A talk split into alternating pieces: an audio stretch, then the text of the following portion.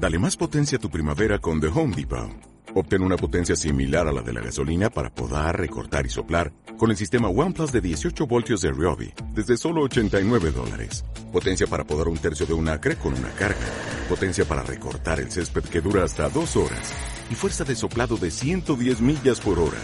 Todo con una batería intercambiable. Llévate el sistema inalámbrico OnePlus de 18 voltios de Ryobi. Solo en The Home Depot. Haces más. Logras más. Esto es Roboto Crime, un podcast de Control Roboto sobre crímenes verdaderos.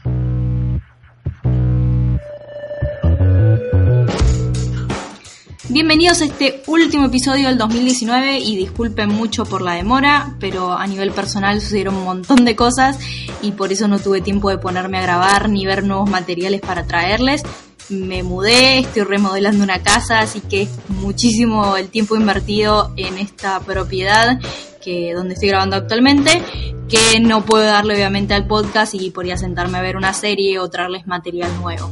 Pero bueno, acá estamos, este es el último capítulo del 2019, este, con una serie documental de Netflix bien nuevita, salida del horno, que está espectacular, tiene todo lo que tiene que tener una serie de crímenes reales y se llama Gregory.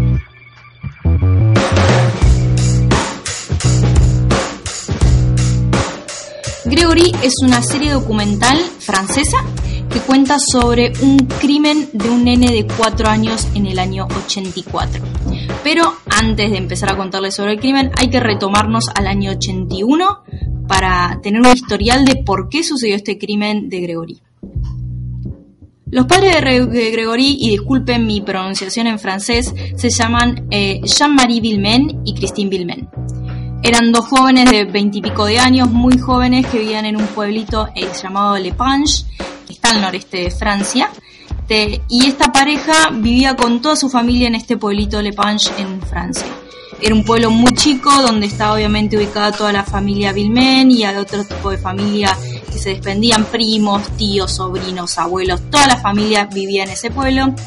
Y lo que caracterizaba a, a Jean-Marie Christine fue que eran dos jóvenes bastante exitosos, él tenía un buen puesto dentro de, la empresa donde trabajaba, era capataz, ella también trabajaba, tenían un hijito que se llamaba Gregory, que es la víctima de este crimen, pero bueno, eran dos personas muy exitosas y lo que empezó a suceder en el año 81 es que empezaron a recibir amenazas, pero no solamente ellos, sino toda la familia de una persona que le denominaron el cuervo.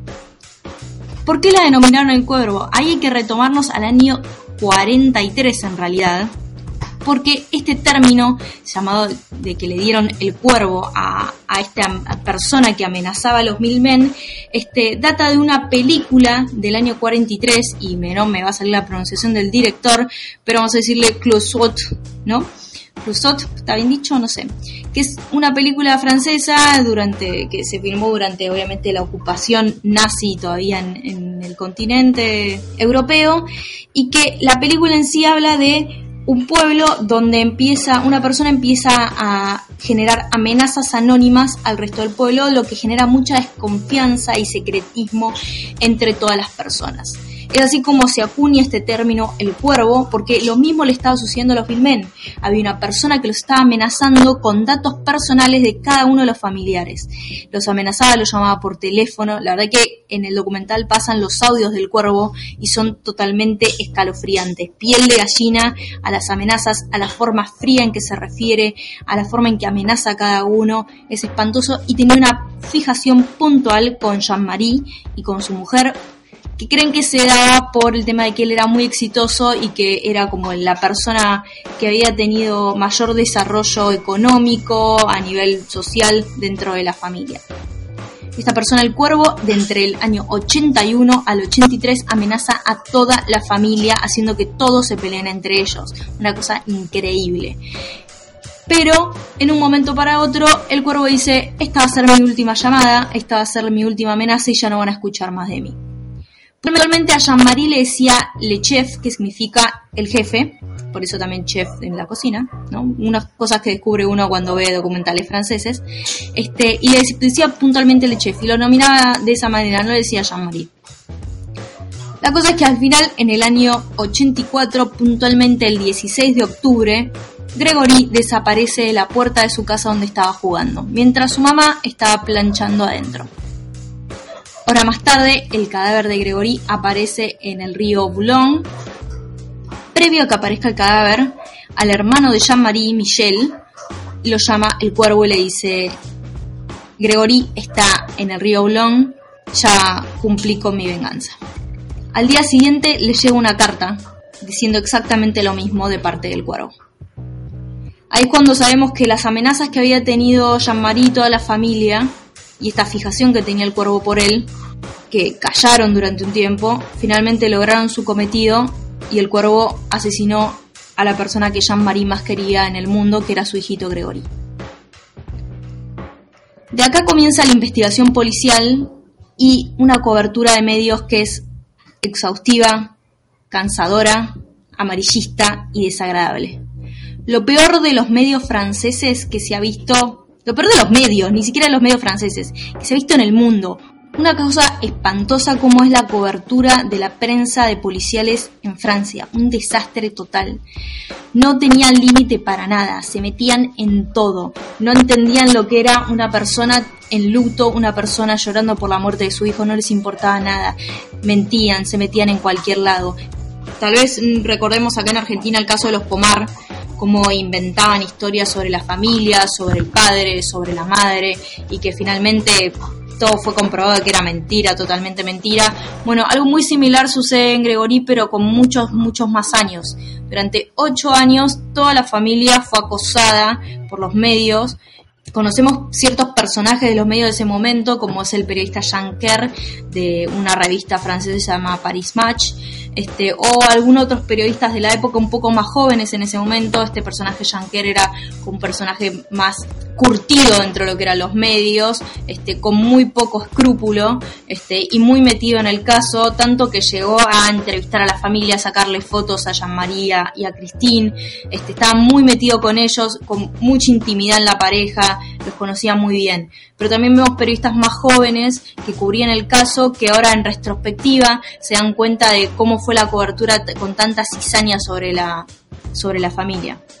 Bueno, a medida que avanza la serie vamos descubriendo cosas que me daría lástima contárselos, pero la verdad que es una forma de engancharse con la serie. Pero este, hay acusaciones dentro de la familia de una chica puntualmente llamada Muriel Bull, que era una era, es medio difícil de pensar cómo era la, la, estructura familiar, pero era la cuñada del primo de Jean-Marie. Que este, este cuñado del primo de Jean-Marie, en pruebas de, caligrafía, apareció como que su letra muy similar a las cartas y a las amenazas que mandaba el cuervo.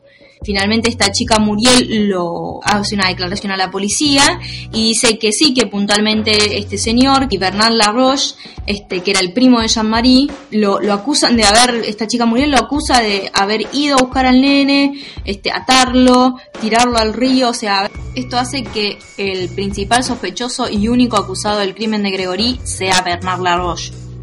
La verdad que eh, esa acusación despega en unas consecuencias terribles en todo el caso, en la interna familiar, porque piensan que después Muriel este, está diciendo la verdad, está diciendo la mentira, fue presionada por la gendarmería o no, que es quien investiga el caso. Al mismo tiempo, la justicia funciona horriblemente también, porque entra en, en escena un juez con muy poca experiencia y que lo único que buscaba en ese momento era fama y ser conocido, se llama Lambert este, la verdad que el juez hace desastres. Teniendo también una fijación con la madre de, de Gregory, con Christine, este, diciendo que era atractiva, este, que él se sentía atraído. Eso lo hice mucho durante toda la serie, sobre cómo era el aspecto de Christine y cómo era una mujer que resultaba muy atractiva para todos y empiezan a inventar historias sobre ella, diciendo que tenía amantes. O sea, todo totalmente inventado, especialmente por un grupo de periodistas que estaban tratando de defender al mayor acusado de, en este caso que era Bernard. Todo esto explota también al punto de que empiezan a acusar a Christine de haber matado a su propio hijo. Ella tenía una coartada que era que había salido de trabajar, había ido a su casa, era la última persona que había visto a Gregory con vida y al momento que se da cuenta que el nene desaparece, ella lo va a buscar al pueblo muchos años más tarde tratan de comprobar de, cómo es la forma en que ella se manejó y cuáles fueron los tiempos en los que ella tuvo realmente un momento para asesinar al nene y se comprueba que no. Pero lo que el trabajo que hace la prensa sobre la figura de Cristina y de la madre y principalmente sobre la mujer es espantosa, es horroroso. Decirle que mató al hijo es lo más suave, creo que le dicen, porque la tratan de bruja, la tratan de puta, la tratan de que se quería levantar a medio pueblo, o sea, todas esas cosas espantosas que obviamente ahora por ahí uno lo ve con más perspectiva de género, pero en ese momento, en los años 80, no existía todo este movimiento feminista que existe actualmente, que por ahí sucede algo así y, y, lo vemos con otros ojos y lo entendemos de otra manera. No, en ese momento el foco se hacía en la madre y en la madre asesina y la mujer más odiada de, Francia. Christine tenía solamente 25, 26 años cuando se dio esto, además de que haya, le hayan asesinado al hijo. La verdad que Gregory es una serie documental que tiene todos los condimentos y no quiero spoilear tanto, pero las únicas víctimas en, en, este, en este documental y en este caso no solamente fue el nene, sino también fueron los padres, fue la familia completa. Se terminan acusando todos entre ellos. Hay muchas dudas si realmente eh, Bernard estuvo involucrado en el crimen, si el hermano Michel también estuvo involucrado en el crimen.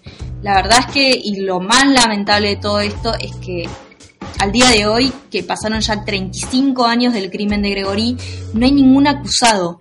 Nadie terminó siendo juzgado y sentenciado por haber asesinado a Gregory, sino que un montón de personas durante muchísimos años fueron acusados, mal acusados, juzgados, con los medios que hicieron eh, su mejor trabajo, por así decirlo, para tratar de, manchar a todas las personas que estuvieron involucradas en el caso, este, con una cantidad de mentiras que se publicaron que mismo en el documental lo dicen. Dicen que ellos mintieron sobre el caso y que inventaban las historias y que había tres personas que escribían para, para diez medios diferentes, con diez noticias diferentes, inventando información que no existía. Principalmente que el crimen de Gregorín no haya sido resuelto es una responsabilidad absoluta, además de la justicia que hizo un trabajo horroroso, investigando mal, sacando a la gendarmería del medio, poniendo después a la policía judicial, después cambiando de juez, o sea, hubo muchos idas y vueltas en el caso, sino también de los medios. La responsabilidad de los medios y el rol que tuvo en este caso con un ensañamiento hacia la familia, creo que no se ha visto nunca este, que la cobertura haya sido con tanta cizaña y que hayan inventado tantas cosas. Obviamente después con el tiempo las cosas se fueron eh, calmando, por así decirlo.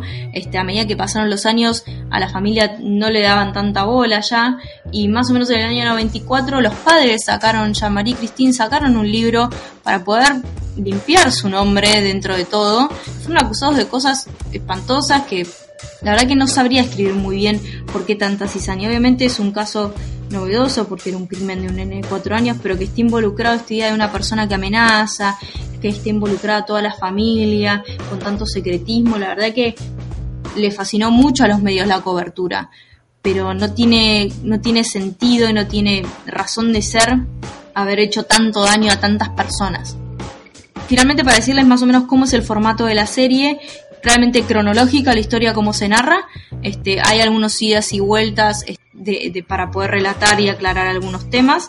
Este, principalmente todo lo que se ve en la serie son este, imágenes capturadas obviamente por los medios y entrevistas que hacen los realizadores a los protagonistas, pero no están involucrados ninguna persona de la familia, sino que simplemente son entrevistas a los abogados, a la gente de gendarmería que estuvo a cargo del caso, a los periodistas también, a varios periodistas del momento que hacen una autocrítica de cómo se comportaron en ese momento y cuál fue su función durante el caso y cómo entorpecieron, la verdad, bastante la información y la forma que se manejaron.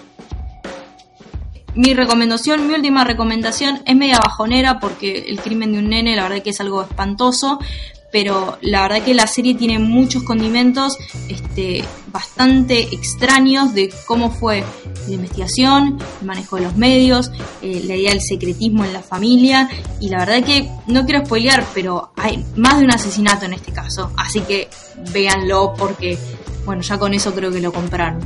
Así que bueno, esta es mi última recomendación del año. Este, Gregory disponible en Netflix, solo cinco capítulos.